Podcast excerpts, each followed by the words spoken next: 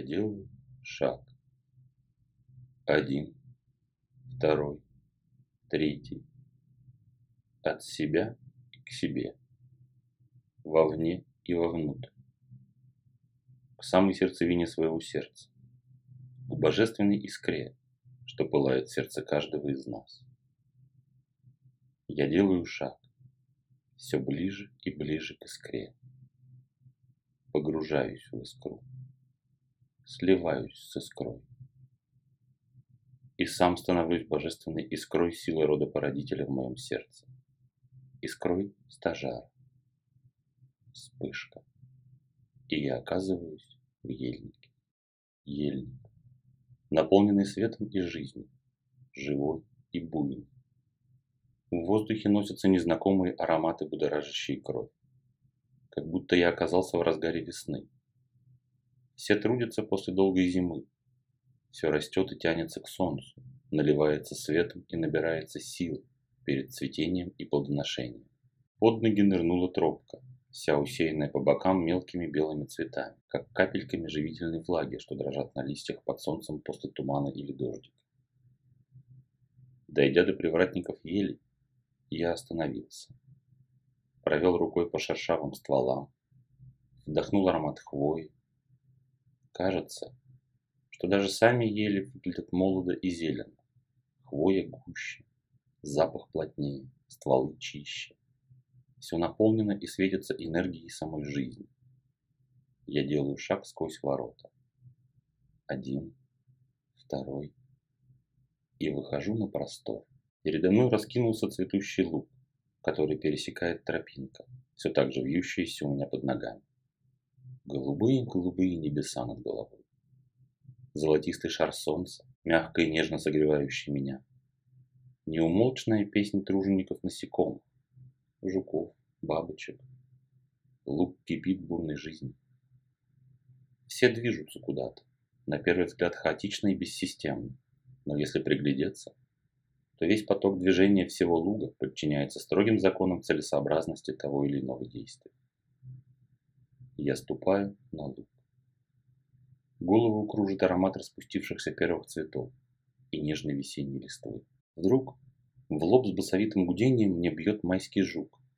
Я едва успеваю подставить ладонь, чтобы подхватить смелого труженика. Жук немного повозился у меня на ладони, приподнял жесткие надкрылья расправил тонкие крылышки и с тем же басовитым гудением устремился куда-то вперед по тропинке. Я с восхищением наблюдал это чудо жизни, что только что сидело у меня на руке. Меж тем, жук далеко не улетел, начал кружить на одном месте. Затем вернулся ко мне и начал кружить уже вокруг меня. Потом опять отлетел и опять вернулся, как будто приглашая меня следовать за ним. Пойдя по тропинке за жуком, я через некоторое время начал различать тихий плеск воды, как будто ручеек весело перепрыгивал с одного камня на другой, двигая свой поток. Пройдя еще немного, я вышел к берегу небольшого круглого озера. От него так и веяло успокоением, гармонией, чистотой и жизнью. Казалось, я пришел прямо к самому озеру жизни.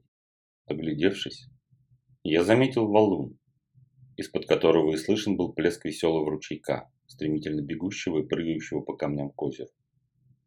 И само озеро оказалось окружено ивами.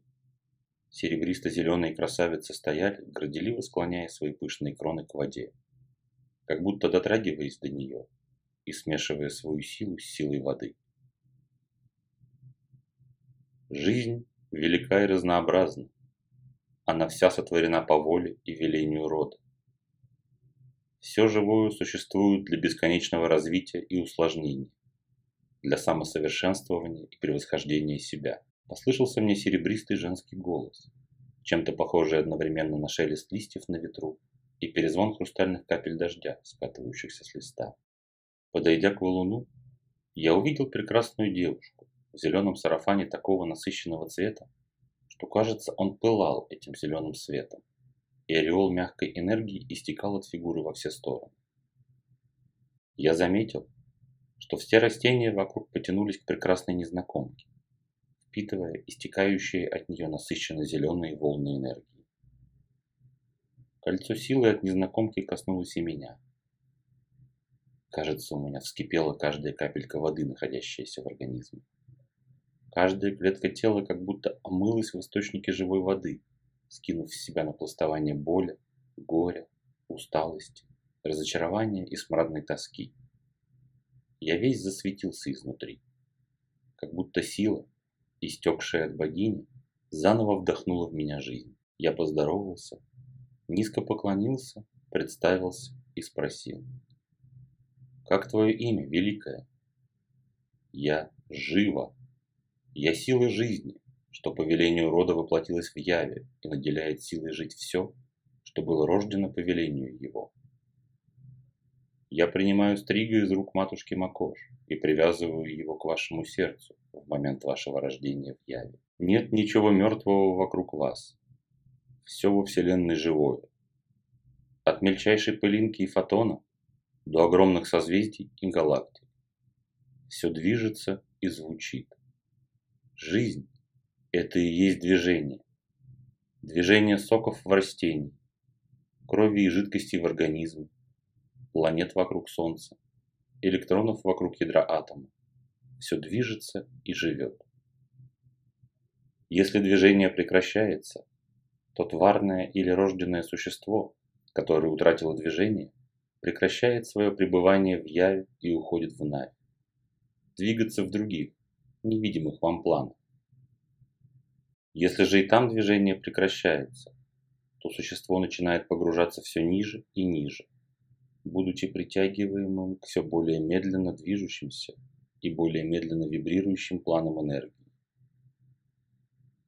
Если же и это не помогает существу начать двигаться и ускоряться, в финале он или она притянутся к абсолютно инертному плану, плану без движения где не существует ничего.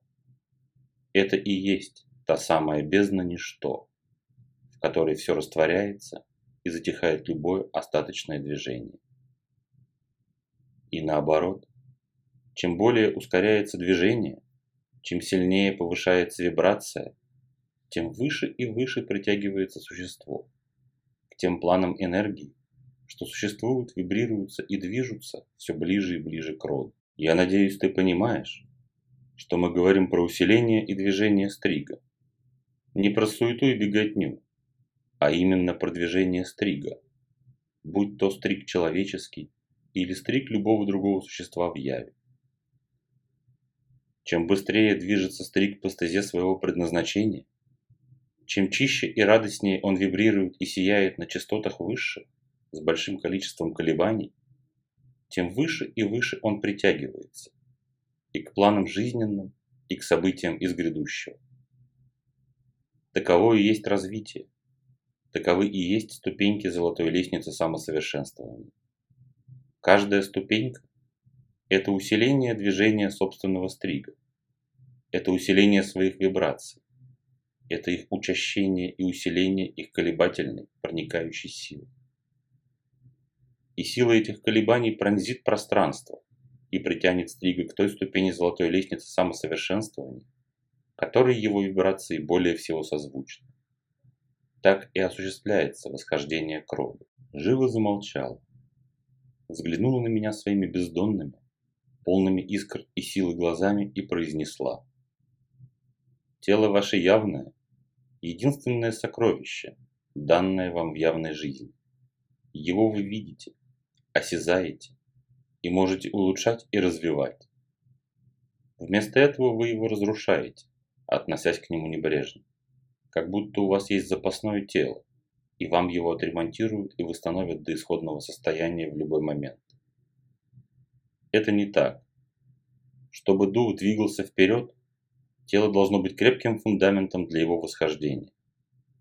Если вы истязаете, изнуряете свое тело плохим питанием, плохим сном, неподвижностью или по отчаянию умышленно вредите себе разными дурными привычками, то разрыв в колебаниях тела и духа начинает увеличиваться, и вы начинаете заболевать разными болезнями. Вместо того, чтобы вернуть телу сонастрой с духом, вы пичкаете себя химией, чтобы заглушить те симптомы, которые тело вам показывает. И ничем хорошим это не закончится. Одними веществами вы лечите одно, разрушая другое. И круг этот для вас замкнут. Любая болезнь – это диссонанс вашего тела и духа. Верните им сонастрой. Верните им дивную гармонию и мелодию жизни, с которой они начали, воплощаясь в яве. И вы увидите, каким дивным инструментом развития станет ваш сонастроенный дух тела. Эта сонастройка и резонанс духа и тела и есть подготовка к переходу в иные, энергетические планы бытия. Позаботьтесь о своем теле. Дайте накопить ему достаточно энергии, и тогда оно сможет питать ослабевший дух, и дух воспримет шепот мудрости, который звучит в вашем сердце, и одолеет все сомнения, и найдет верный следующий шаг по своей стезе. Жива замолчала и, кажется, даже вздохнула. Она сорвала лист лопуха, невесть как выросший рядом с ручьем, Счерпнула им воды из ручья и протянула мне. Пей. Жизнь мощная и великая наполнит тебя и очистит тебя, все твои тела. Заботься о себе, чтобы до срока не уйти в Навь, не выполнив начертанное родом. Я сделал глоток. Все завертелось перед моими глазами, и я очнулся в своем теле.